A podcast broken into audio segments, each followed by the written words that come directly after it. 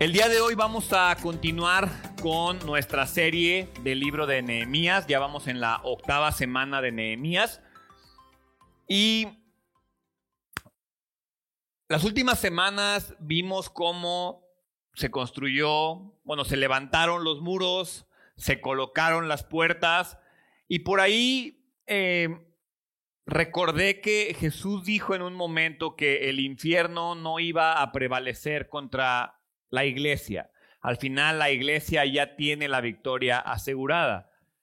Y como hemos aprendido en Nehemías, las puertas, además de ser eh, el acceso hacia la ciudad de Jerusalén, son protecciones defensivas. Y es decir, cada uno de los que, cada una de las puertas tenía horarios específicos, vigilantes específicos. Es muy importante que se controle lo que entra y lo que sale de, este, de esta ciudad de Jerusalén, ¿no? Para eso existen las puertas. Lo mismo pasa con nosotros, con nuestra vida, con nuestra alma, con nuestra mente, con nuestro corazón. Tenemos que permanecer vigilantes y expectantes de lo que dejamos entrar a nuestra vida y también de lo que permitimos que salga de ella. Ahora, ¿qué es lo que pasa? Satanás ha capturado a las personas, a la iglesia, en el pecado y las ha capturado en la oscuridad y las ha encerrado detrás de puertas como el engaño, como la adicción, para que no seamos libres. Entonces, la verdad es que yo veo a lo largo de la Biblia este tema de las puertas, de la libertad, de vivir prisioneros, de ser llamados a ser libre, y, me llama la atención como en este punto de Nehemías que se habla de que las puertas ya están terminadas. Es bien importante que tú y yo entendamos que el tener las puertas bien colocadas en nuestro corazón nos va a permitir protegernos, pero también nos va a permitir eh, evitar o, o tener un espacio seguro donde tú y yo podamos crecer en Dios. Entonces, Jesús, si Satanás nos tiene cautivos en el pecado, Jesús vino a liberar a los cautivos. Jesús vino a encargarle a nosotros, a encargarle a la iglesia que derribe las puertas del pecado en el mundo. Sí, porque la victoria ya está asegurada. Pero la iglesia todavía tiene mucha labor que tenemos que hacer. Hay personas que no conocen acerca de la nueva vida que podemos tener en Cristo. Y es nuestra responsabilidad abrir las puertas del Evangelio a esas personas. Entonces, todo esto, este tema de Satanás que nos tiene encerrados, de nosotros que tenemos que abrir las puertas, es parte de la guerra espiritual. Y cuando hablamos de guerra es interesante porque en una guerra militar, eh, cada vez bueno, siempre que hay una guerra, hay una guerra tanto aérea como terrestre. Si yo pienso hoy en día, en este tiempo, una guerra eh, aérea, pues son aviones, helicópteros, ya hoy también drones, eh, que sobrevuelan las áreas de batalla y también distribuyen suministros también sirven para transportar soldados. Entonces, todo este tema de la estrategia aérea es muy importante. Y de igual forma, em, los soldados de tierra, vamos a llamarle los tanques, los camiones, los vehículos, eh, la infantería, vamos a llamarle, son los que están enfrentando la batalla para que las personas oprimidas o las personas eh, que están siendo víctimas de la guerra puedan ser liberadas. Ahora, esto es cierto para una guerra militar y de alguna manera también es cierto para una guerra espiritual. ¿A qué me refiero?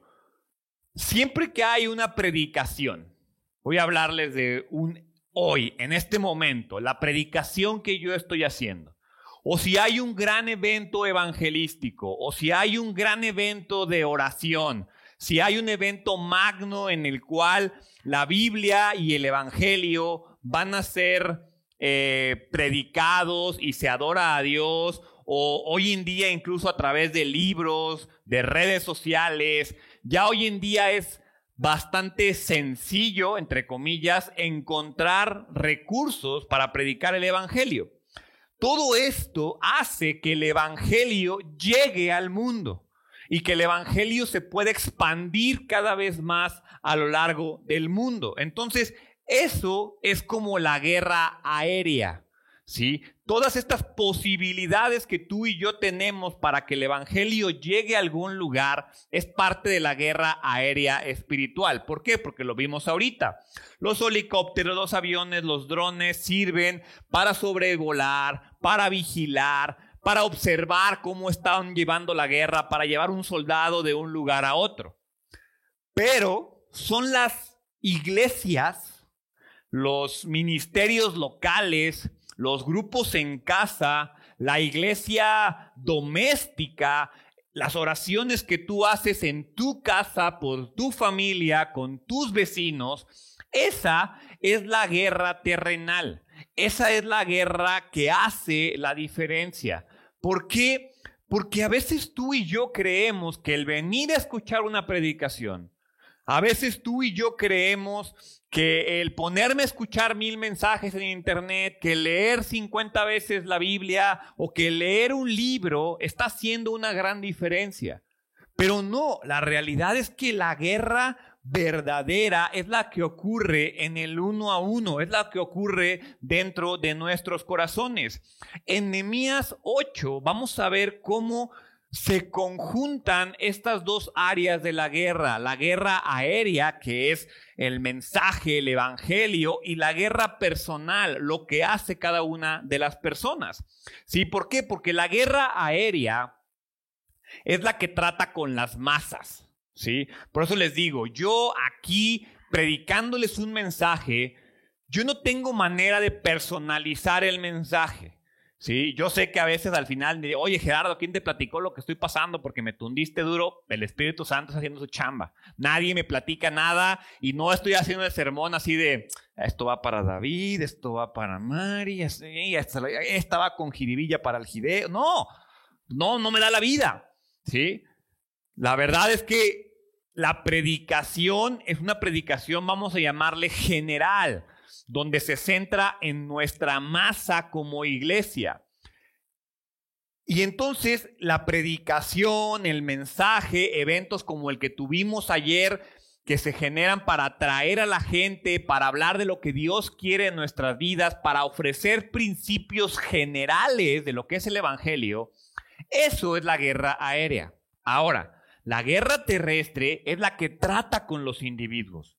Es lo que ya se ve en el uno a uno, en una consejería, es lo que se ve en un grupo en casa, es lo que se ve en cuando tú colocas en tu hojita de bienvenida el por qué quieres que oremos por ti y el que yo pueda orar de manera específica por ti y por tu necesidad, cambia las cosas. Y entonces, cuando tú comienzas a personalizar el mensaje, eso es la guerra terrestre. Les he dicho varias veces que el objetivo de identidad es eso, es personalizar el Evangelio. De nada me sirve que todos sepan Juan 3:16 de memoria. Porque de tal manera amó Dios al mundo, sí, Dios nos ama, que envió a su Hijo y que todo aquel que crea en Él no se pierda y tenga vida eterna. Sí, y eso como me lo como yo en mi casa. ¿Qué significa para mí que Dios me ame?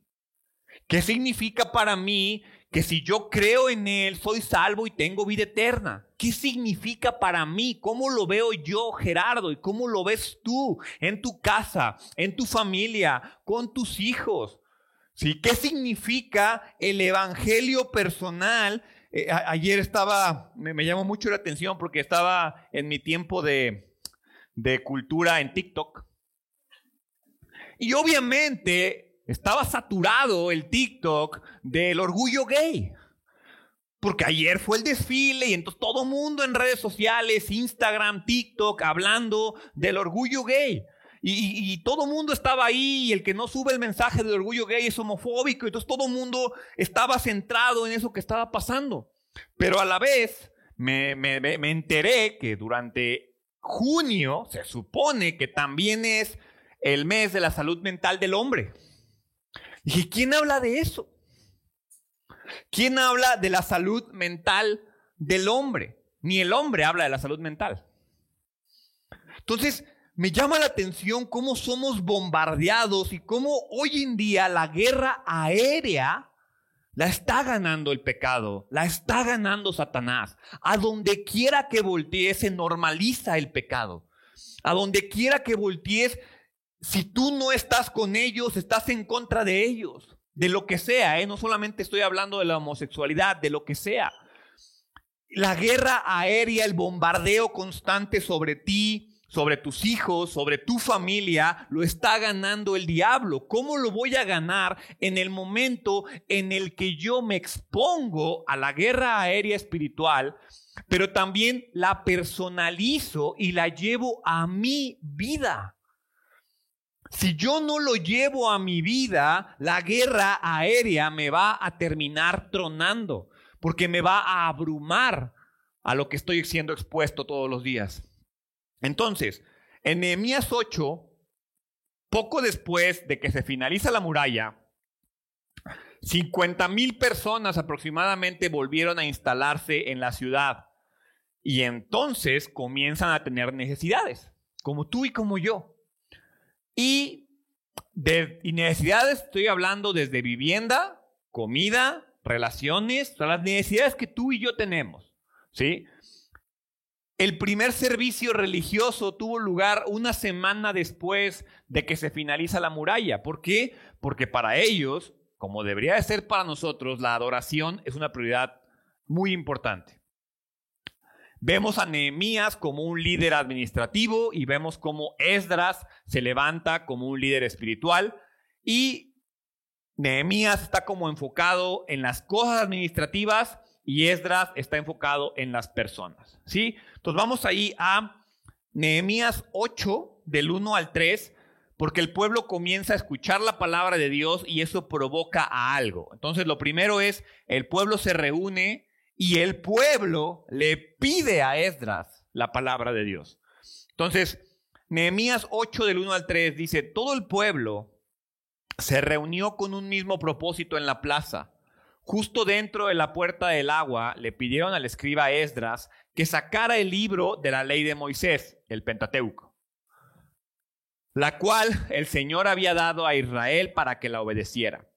Así que el 8 de octubre el sacerdote Esdras llevó el libro de la ley ante la asamblea que incluía a los hombres y a las mujeres y a todos los niños con edad suficiente para entender. Se puso frente a la plaza, justo dentro de la entrada de la puerta del agua, desde temprano por la mañana hasta el mediodía, y leyó en voz alta a todos los que podían entender. Todo el pueblo escuchó atentamente la lectura del libro de la ley. Mira, para mí es evidente que el Espíritu de Dios estaba obrando en el pueblo de Jerusalén, ¿sí? Y estaba obrando antes de que la palabra de Dios fuera leída. Esto lo tenemos que entender tú y yo muy bien, porque la labor del Espíritu Santo en nuestras vidas comienza mucho antes de que tú vengas a una iglesia. La Biblia dice que Jesús es el iniciador y el perfeccionador de la fe. Él es el que pone en nosotros tanto el querer como el hacer. Y entonces a veces tú y yo somos confrontados con verdades y el Espíritu Santo comienza a obrar de alguna manera en nosotros mucho antes de que nosotros nos demos cuenta. Y si no me crees, simplemente piensa, ¿qué te trajo a ti aquí a este lugar? Quiero que pienses la serie de, de coincidencias que tuvieron que ocurrir para que tú estés sentado aquí. ¿Quién te invitó? Esa persona que te invitó, ¿de dónde la conoces? ¿Cómo llegó a tu vida? Esa persona, ¿cómo conoció del Evangelio? ¿Cómo llegó él aquí o ella aquí? Y si comienzas a hacer una revisión de todo lo que tuvo que acomodarse y alinearse para que el día de hoy tú estés aquí, te vas a dar cuenta cómo Dios obra en tu vida de maneras que tú y yo no dimensionamos. Las personas no se reúnen para las cosas de Dios. Seamos honestos. Las personas no nos, déjate uno se reúnen, no nos reunimos para las cosas de Dios a menos que el Espíritu de Dios esté haciendo algo en nosotros. A ti y a mí no nos dan ganas. ¿Por qué? Porque es más rico tirar flojera. ¿Por qué? Porque es más rico perder el tiempo. El que te des tú el tiempo de venir a escuchar la palabra, el que te des tú el tiempo de ir a un evento como el de ayer de matrimonios, el que te des tú el tiempo y hagas el sacrificio de ir y invertir en la juventud, en el campamento que vamos a tener, es obra del Espíritu Santo. Esta semana que ando viendo que tengo que cambiar mi teléfono porque ya está roto, ya se calienta y me quema la oreja cuando hablo por teléfono. Veo cuánto valen los teléfonos y digo, y hay gente que se queja del precio del campamento. Mugre iPhone vale 30 mil pesos. O sea, 30 mil pesos son 15 camperos. 15 camperos por un iPhone. Pero cuando pago el iPhone, no me lo merezco. Pagar el campamento, ay, me da codo. El tema es que a nosotros no nos nace nuestra naturaleza nos lleva a otro lado. Es el Espíritu de Dios obrando en nosotros lo que genera ciertas cosas. Tú y yo no deseamos la palabra de Dios. Siendo honestos, no creo que te despiertes en la mañana diciendo, ah, ¿cómo tengo ganas de ir a leer mi Biblia? No, quizás ya tienes el hábito y quizás ya lo has forjado en ti. Pero así como el, ah, sí, voy a leer la Biblia porque tengo muchas ganas de hacerlo. No, no, no nos nace a nosotros en nuestra humanidad, no nos nace. Cuando el Espíritu obra en nosotros, las cosas cambian. Ahora, si tú respondes a esa obra que Dios está haciendo en tu vida, si tú respondes a la palabra de Dios, se vuelve más evidente el obrar del Espíritu Santo. Pero aún así es bien importante que tú y yo cooperemos con la obra del Espíritu Santo. O sea, no se trata de Espíritu Santo, llégale y haz la obra en mí. No, es permitir que el Espíritu obre, pero tú le apoyas. Necesitas cooperar, fluir con la obra del Espíritu Santo. Sí, por eso eh, me llama la atención alguna vez una persona me reclamó un domingo. Es que me voy con hambre del domingo. yo, pues mi intención, o si tú esperas que el sermón del domingo te alimente durante toda la semana, el lunes vas a estar muriéndote de hambre. Es tu responsabilidad alimentarte de la palabra de Dios. Y al final, cuando el pueblo de Israel le pide a Esdras que le lea la palabra de Dios, es el Espíritu Santo obrando en ellos. Y como les digo, lo que, lo que se leyó en ese momento fue el Pentateuco. El Pentateuco es Génesis, Éxodo, Levítico, Números y Deuteronomio, que es la ley de Dios, pero también es como el manual de instrucciones inicial de Dios para su pueblo, cómo obra Dios, cómo obró desde la creación, los patriarcas, cómo los liberó de Egipto. Y entonces vemos cómo en esos libros se encuentra lo que Dios espera de su pueblo. Ahí está la gran promesa que Dios le hizo al pueblo de Israel. Esdras fue el hombre encargado de reconstruir el templo, era un escriba y era un sacerdote. Ahora, me llama la atención que dice ahí que todos los que tenían la edad suficiente para entender. Ahorita platicaba eh, con una persona y hablábamos de cómo aquí, por ejemplo, los jóvenes o los niños están en la escuela dominical hasta los 12 y él me decía, no, nosotros estamos desde los 7. Bueno, ¿cuál es? ¿Cuál es la edad suficiente para entender? Mira, al final es cualquier persona que entienda la palabra. Gerardo, ¿y eso cuándo es? Mira, si tú a tu hijo le enseñas a leer la Biblia, a estudiar la palabra, le enseñas el Evangelio a su nivel, él va a entender a su nivel. No es una guardería para entretener a los niños. Es un espacio donde ellos están siendo expuestos a la palabra de Dios a su nivel para que lo entiendan. Y si no me crees, párate conmigo allá y intercepta a cualquier niño que salga corriendo y pregúntale qué aprendió en su clase. Y te va a sorprender muchas veces que aprenden más que tú y que yo. Esdras leyó la palabra de Dios, dice ahí que desde el amanecer hasta el mediodía. Por alrededor de seis horas leyó y el pueblo escuchó. Yo aquí a los 35 minutos ya los veo así de... Ya, ya estás viendo el reloj así, ya estás como que agarrándote la panza porque ya tienes hambre. Aquí vemos a un pueblo que durante seis horas se limitó a escuchar, aparte el Pentateuco, que no es lo más divertido. Este tipo de eventos, este tipo de situaciones que vemos en este momento no pueden ser obra de nadie más que el Espíritu Santo. La gente deseaba escuchar la palabra de Dios y el Espíritu hace la obra por medio de la palabra. Entonces el pueblo dice ahí que se reunió desde el alba para escuchar la palabra de Dios. Ellos estaban dispuestos a sacrificar su tiempo.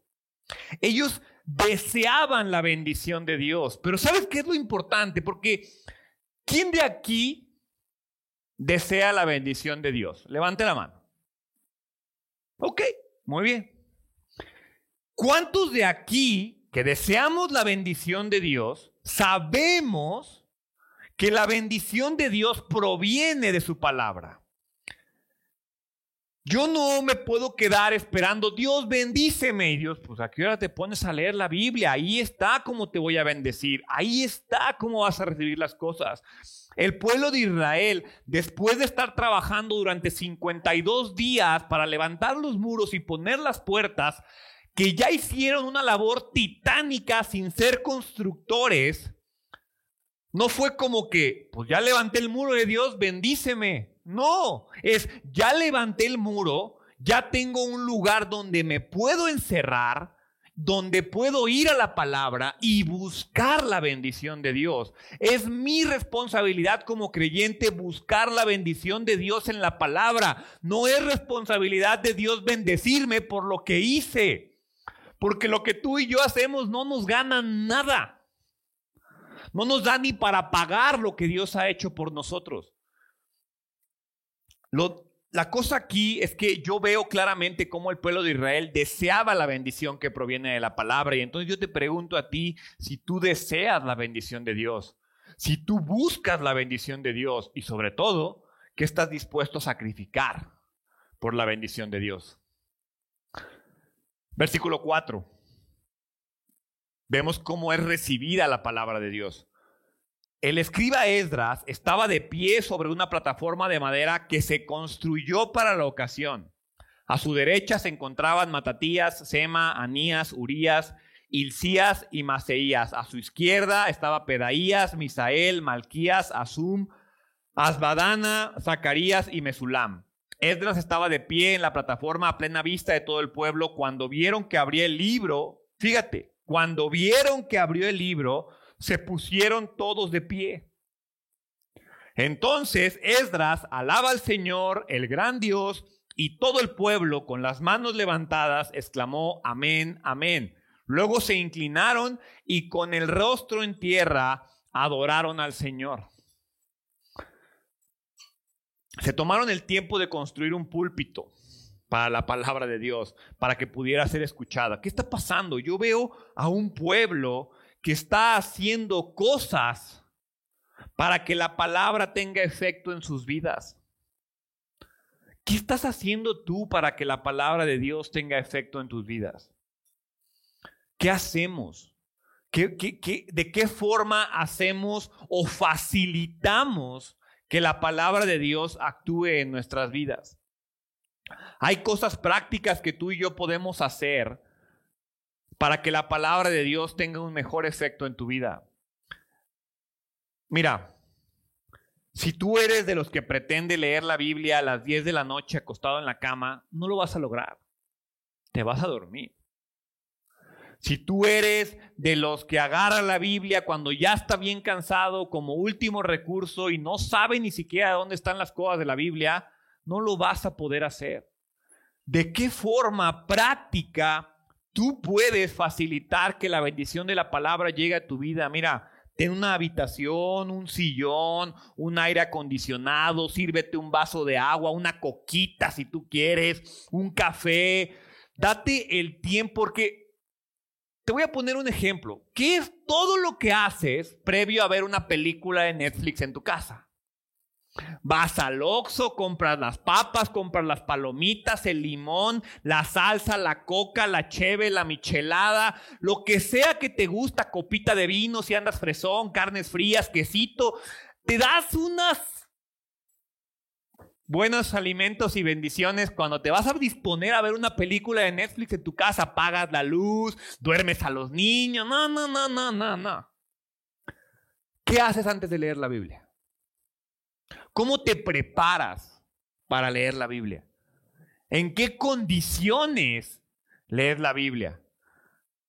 Porque aparte hoy, como ya traemos la Biblia en el teléfono, ¿sí? Ya está. A ver, vayan a Salmos y todos sacan el teléfono y en WhatsApp. Ya me los caché. Por lo menos en macho se las aplico. A ver, léeme. Espérame, espérame, todavía no llego. Es que no se ha abierto la aplicación.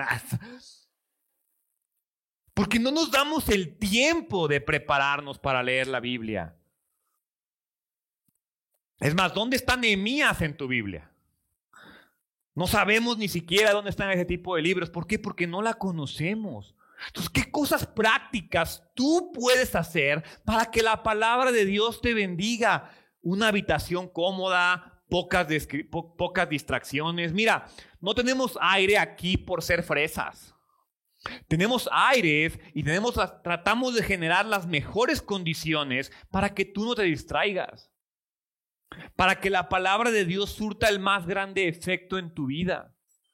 Eso es algo que tú y yo tendríamos que hacer, pero por mucho la preparación más grande que tendrías que hacer es la preparación que haces en tu corazón. Debes de estar dispuesto a que la obra, a que la palabra obre en ti olvidarte de tu ego, de tus planes y someterte a una confrontación de la palabra. Déjate confrontar por la palabra de Dios, no por el predicador, no por el libro, no por el autor, por la palabra de Dios.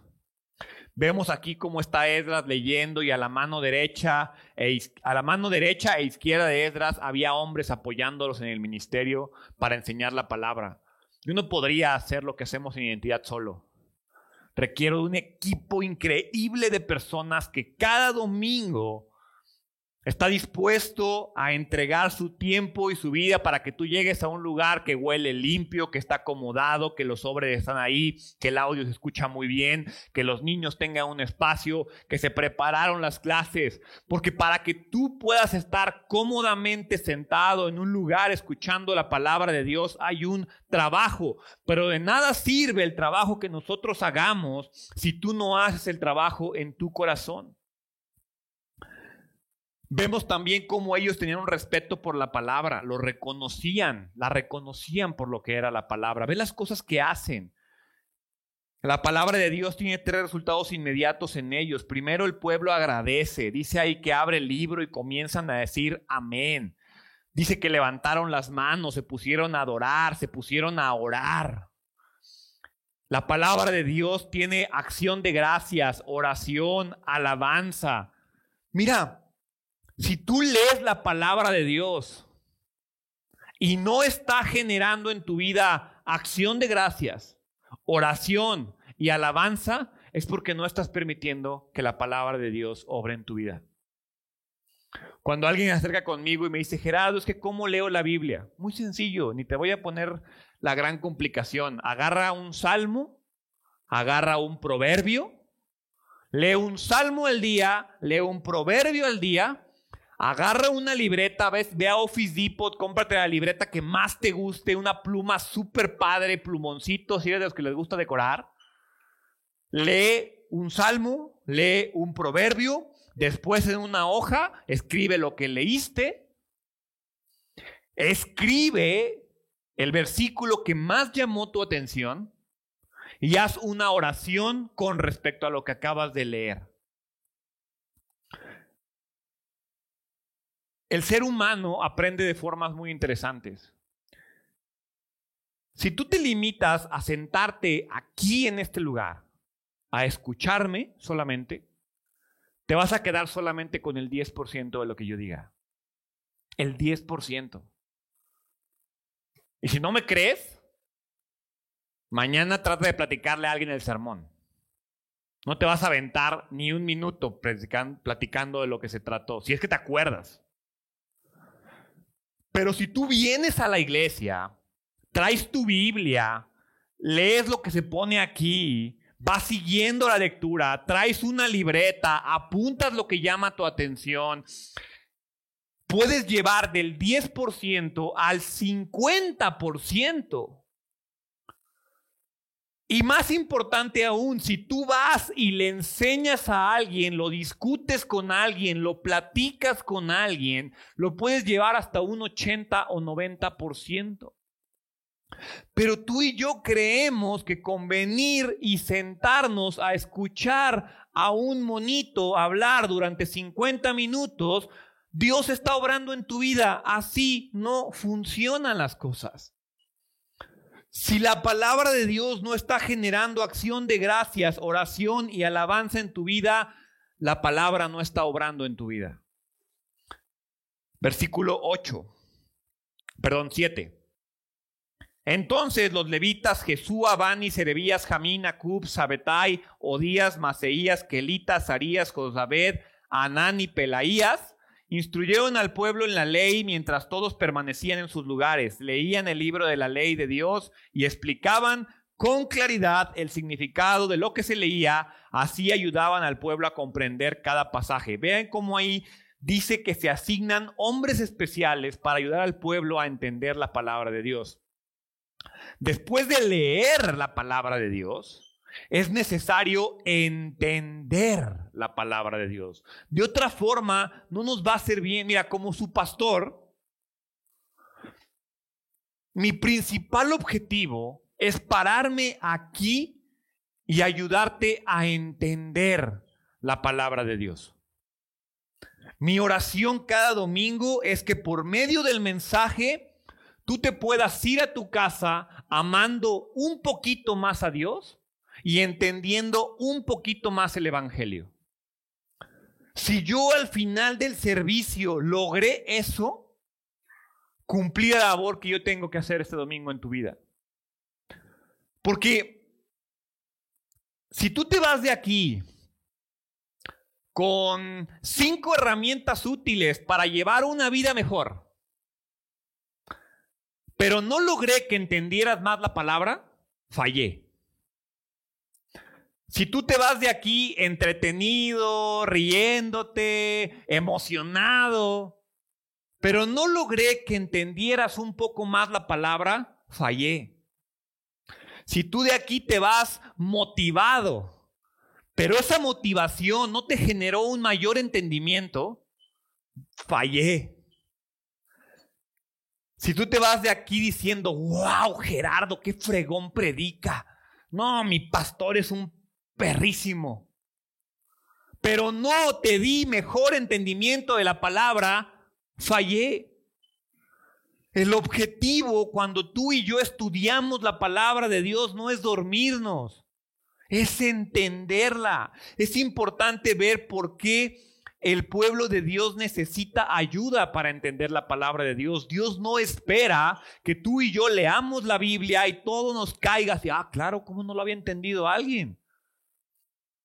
Es necesario que haya un entendimiento y tiene que haber personas dispuestas a enseñar y hacer que entiendan.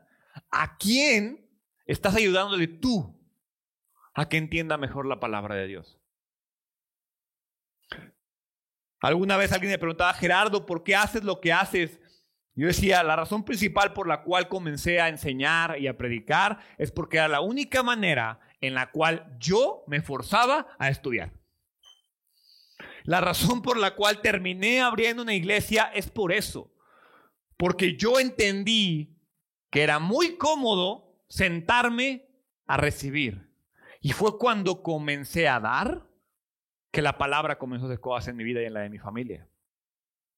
No te estoy diciendo que vayas y abras una iglesia. Pero voltea con la persona con la que veniste el día de hoy y ¿Has hecho algo porque esa persona entienda mejor la palabra? Después de que te vas de aquí el domingo, platicas con una persona y sabes que yo entendí esto. ¿Tú qué entendiste? ¿Con qué te quedaste tú? O ya te vas de aquí y te empiezas a pelear porque tú quieres sushi y el otro quiere pizza. Al final, es importante ver que el pueblo de Dios necesita ayuda, primero, porque las cosas de Dios se disciernen espiritualmente, no intelectualmente. El Espíritu Santo usa maestros dotados para traer discernimiento a tu vida, para ayudarte a entender lo que Dios quiere decir. Y número dos, porque primero la Biblia fue escrita en un idioma diferente, en una cultura diferente, en un lugar diferente. Y si yo sé que no te sientas a leer la Biblia, pues ya pedirte que leas la Biblia, que compres un comentario, que busques una, un diccionario cristiano y te pongas a hacer una relación entre cómo fue escrito en el hebreo original y el arameo, no lo vamos a hacer. Entonces Dios crea espacios y lugares para que la Biblia sea entendida, porque nuestras mentes a menudo son lentas para entender. Y más cuando lo que queremos entender está redarguyendo nuestro corazón, cuando nos está incomodando, es como cuando estás regañando a un niño y el niño te ignora. Si Dios, a través del estudio, te confronta, tú te haces como que no escuchas, o nos hacemos como que no escuchamos. Como predicador, como su pastor, mi responsabilidad es hablar de la manera más clara y fácil posible. Mi meta principal es hacer que ustedes entiendan. No impresionar, no emocionar, no entretener. Es hacer que ustedes entiendan. ¿Por qué? porque yo les tengo que presentar a ustedes el sentido del pasaje. Por eso predicamos verso a verso en identidad. Porque no se trata de que yo les hable de mi propia agenda personal, de lo que yo les quiero decir o de lo que yo les quiero compartir. No, no. Se trata de que estudiemos. Me dio mucha risa porque mientras estaba haciendo el sermón dije, ¿cuánto tiempo llevamos predicando verso a verso en la iglesia? Entonces me fui a YouTube. Si tú no sabes, en YouTube están todas las predicaciones, bueno, casi todas. Y resulta que el segundo domingo de enero de hace cinco años, comenzamos con el libro de Amós a estudiar verso a verso la Biblia. Y el ingenuo de yo dije en ese sermón que yo creía que en seis años íbamos a dar una vuelta a la Biblia.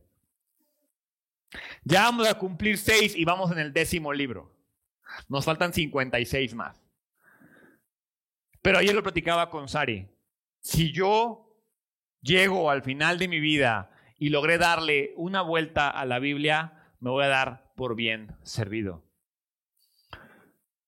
Porque al final mi labor como su pastor es lograr que ustedes entiendan mejor la palabra de Dios. Ahora, su responsabilidad es esforzarse por entender la palabra de Dios. Cada domingo yo espero que digas, hoy entendí más lo que Dios dice, no lo que Gerardo dice, lo que Dios dice. Versículo 9.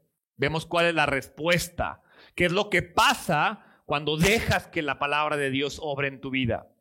Luego Nehemías, el gobernador, Esdras, el sacerdote y escriba y los levitas que interpretaban para el pueblo dijeron, no se lamenten ni lloren en un día como este, pues hoy es un día sagrado delante del Señor su Dios, pues todo el pueblo había estado llorando mientras escuchaba las palabras de la ley. Nehemías continuó diciendo, vayan y festejen con un banquete de deliciosos alimentos y bebidas dulces, y regalen porciones de comida a los que no tienen para prepararlo. Este es un día sagrado delante de nuestro Señor. No se desalienten ni entristezcan porque el gozo del Señor es su fuerza. También los levitas clamaban al pueblo y decían, cállense, no lloren, pues este es un día sagrado. Me encanta este fragmento. El pueblo lloró. Seis horas se pusieron a leer la Biblia y la respuesta del pueblo fue llorar. ¿Por qué lloraron? Muy sencillo, porque la palabra de Dios estaba cumpliendo su propósito. Ellos empezaron a dar cuenta todo lo que habían fallado, todo lo que habían dejado de hacer, todo lo maravilloso que Dios había hecho en su vida o en la vida del pueblo de Israel.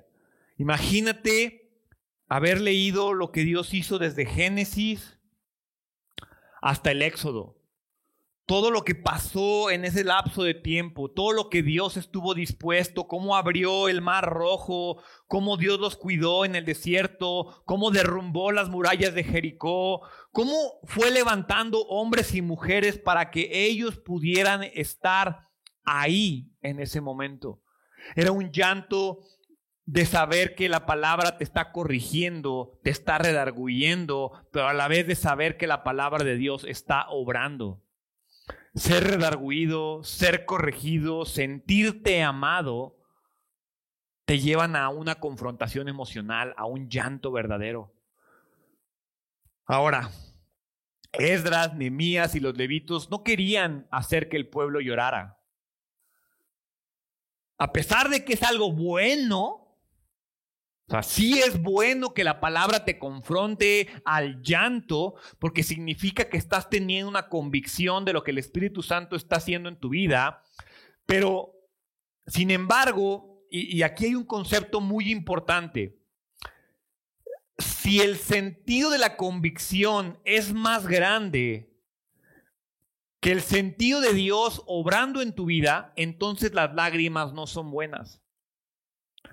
Yo lo he dicho muchas veces aquí, a mí no me gusta ser un pastor que juega a manipular la emoción de las personas, porque eso es muy fácil. Yo puedo preparar un sermón y, ayudar a que la lagrimita salga y que te confronte con una verdad que tú no quieres ser confrontado. Eso es muy sencillo de hacer. Pero si yo, repito, hago que tú de aquí te vayas emocionado, pero no redarguido, pero no corregido, pero sin haber entendido, la emocionalidad no sirve de nada. Nuestro conocimiento del pecado nunca debe ser más grande que nuestro conocimiento de Jesús. Si yo me pongo aquí a decirte por qué estás mal, por qué estás mal, por qué estás mal, o por qué Dios es bueno, por qué Dios es bueno, por qué Dios es bueno, pero no te ayudo a conocer lo que Dios está haciendo en tu vida de manera personal, no sirve de nada. Somos grandes pecadores, sí, pero Jesús es un Salvador más grande. Por tanto, el gozo de Dios es mi más grande fortaleza. Mira, cuando tú estás siendo confrontado por el pecado, significa que Dios está obrando en tu vida. Y más que llanto, eso me debería de traer gozo. Cuando yo leo un sermón, cuando yo hago una predicación y Dios me da una cachetada guajolotera porque me sangoloteó y porque me las da seguido, ese es momento de darle gracias a Dios.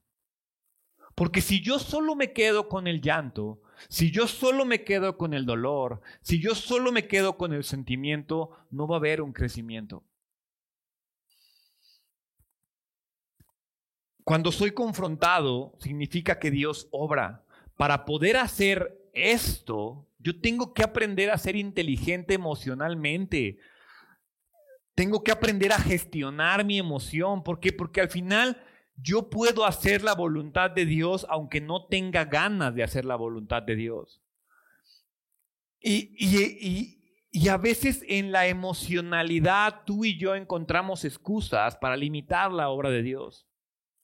Es que Dios está trabajando en mí. si está trabajando en ti, ve y algo. Nehemías 8:12 ve como el pueblo, después de ser confrontado, después de entender, después de llorar, el pueblo elige gozarse.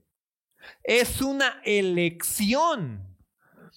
Así que el pueblo se fue a comer y a beber en una gran fiesta, a compartir porciones de la comida y a celebrar con gran alegría porque habían oído y entendido las palabras de Dios. Oyen, son confrontados, son redarguidos, corregidos al llanto, pero cuando les dice Esdras, Nehemías, ey, ey, ey, no llores, gózate, Porque Dios está obrando en tu vida. Porque en este tiempo de prueba, en este tiempo de dificultad, Dios está obrando en tu vida. La respuesta es, tienes razón. Oigo y entiendo, me gozo. Versículo 13. El 9 de octubre, los jefes de familia de todo el pueblo, junto con los sacerdotes y los levitas, se reunieron con el escriba Esdras para repasar la ley más detalladamente. Ve lo que provocan. Es responsabilidad mía, como su líder, como su pastor, entender y andar en la palabra de Dios. Cuando yo logro que la iglesia, bueno, no yo, cuando el Espíritu hace que la iglesia crezca en su entendimiento, me forzan a mí a ir a un siguiente nivel de entendimiento. El 8 de octubre leyeron seis horas, el 9 de octubre, y ahora ¿qué les vamos a enseñar? Porque este pueblo necesita más. Yo no me puedo dar el lujo de ser un ignorante o, desobediente por, por, por desconocimiento, porque eso los afecta a ustedes. Ahora, ustedes tampoco se pueden dar el lujo de, no, es que yo no sabía. Cada persona sobre la que Dios me ha dado influencia a mí y cada persona sobre la que Dios te ha dado influencia a ti, porque tus amigos, tu círculo de influencia, piensa en esas 10 personas más cercanas a ti. Ese es tu círculo de influencia, tus papás, tus hermanos, tus mejores amigos, tus compañeros de trabajo, tus hijos, tu esposa, cada persona que Dios ha puesto bajo tu influencia se ve afectada por tu ignorancia y por tu desobediencia. Es que Gerardo, yo no quiero leer más, eso solo me afecta a mí, es mi relación con Cristo. No. Y Dios te va a pedir cuentas por las personas sobre las cuales tú influyes y sobre las personas sobre las cuales tú tienes responsabilidad. No tienes por qué ser un pastor o un líder o alguien que enseña para tener responsabilidad y tomar responsabilidad. Versículo 14. Mientras estudiaban la ley, descubrieron que el Señor había ordenado por medio de Moisés. Fíjate, mientras estudiaban la ley, descubrieron que el Señor había ordenado por medio de Moisés que los israelitas debían vivir en enramadas durante el festival a celebrarse durante ese mes. Él había dicho que había proclamarse el pueblo de todas sus ciudades. Él había dicho que debía proclamarse al pueblo en todas sus ciudades y en Jerusalén que fueran a las colinas a buscar ramas de olivo, olivo silvestre, mirto, palmeras y otros árboles frondosos. Con esas ramas debían construirse enramadas para que habitaran en ellas durante el festival como está establecido en la ley. Así que el pueblo salió y cortó ramas y las usó para levantarse enramadas en las azoteas de sus casas, en sus patios, en los atrios del templo de Dios, o en las plazas justo dentro de la puerta del agua y de la puerta de Efraín. Entonces, todos los que habían regresado del cautiverio vivieron en las enramadas durante el festival y todos ellos se llenaron de alegría. Los israelitas no habían celebrado de esa forma desde los días de Josué, hijo de Nun. Esdras leyó del libro de la ley de Dios de cada uno de los siete días del festival. E, Esdras leyó del libro de la ley de Dios en cada uno de los siete días del festival. Luego, al octavo día, realizaron una asamblea solemne, tal como lo exigía la ley. Y mira, con eso quiero terminar.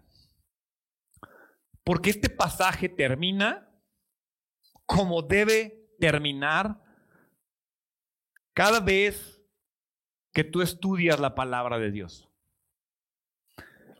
Si tú leíste la Biblia en tu casa, si tú escuchaste una predicación, si tú leíste un libro, si tú veniste al servicio en la iglesia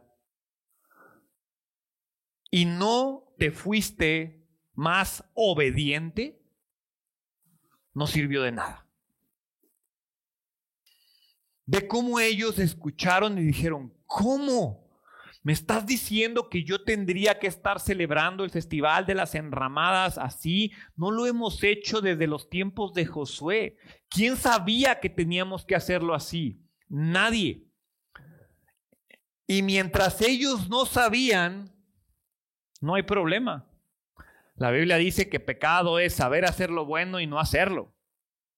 Si tú eres de los que crees que el pecado es hacer lo malo, no. Dios va más allá.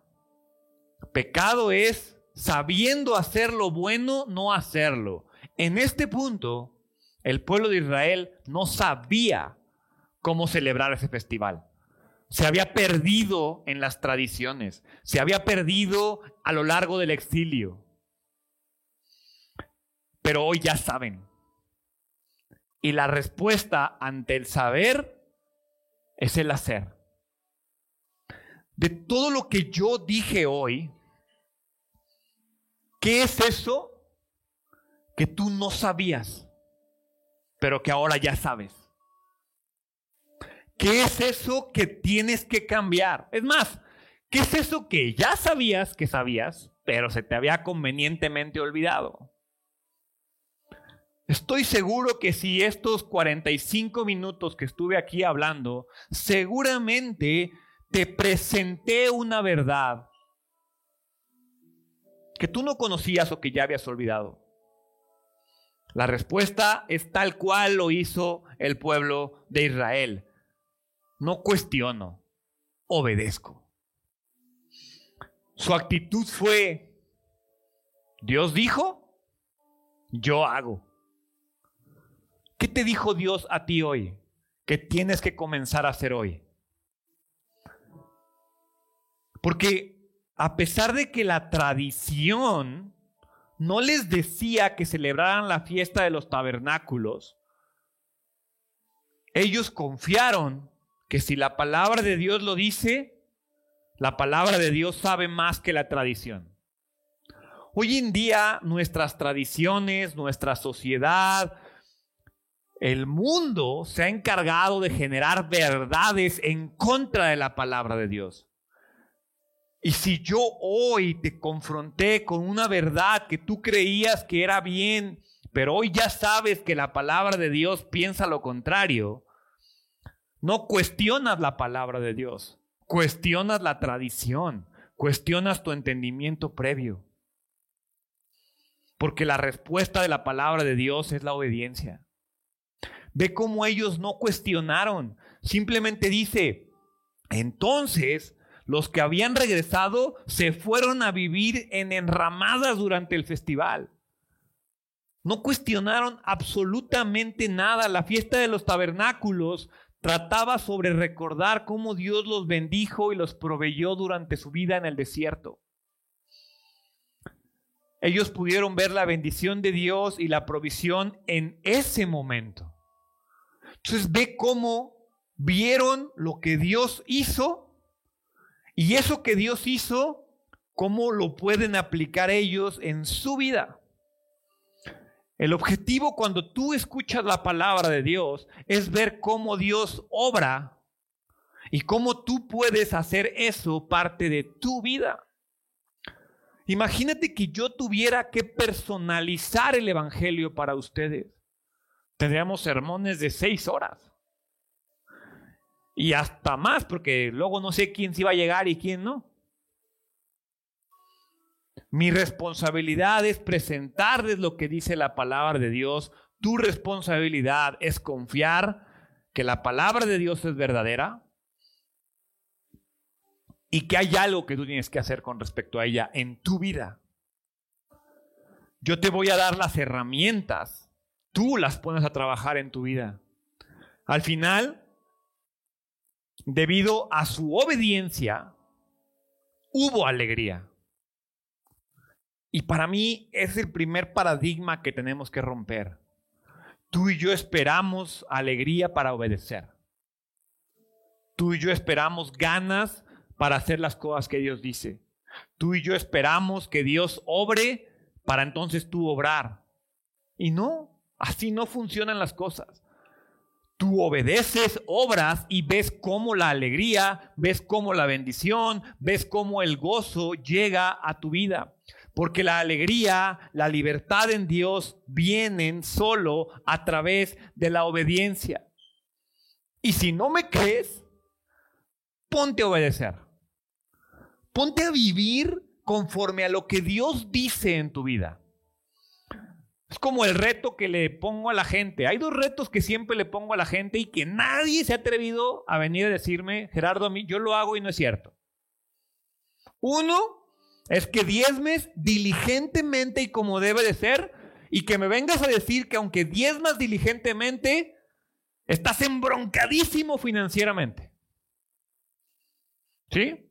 Si tú eres esa persona, acércate conmigo, quiero platicar contigo acerca de tus finanzas, en verdad, y no regañarte, quiero ver qué está pasando en tu vida.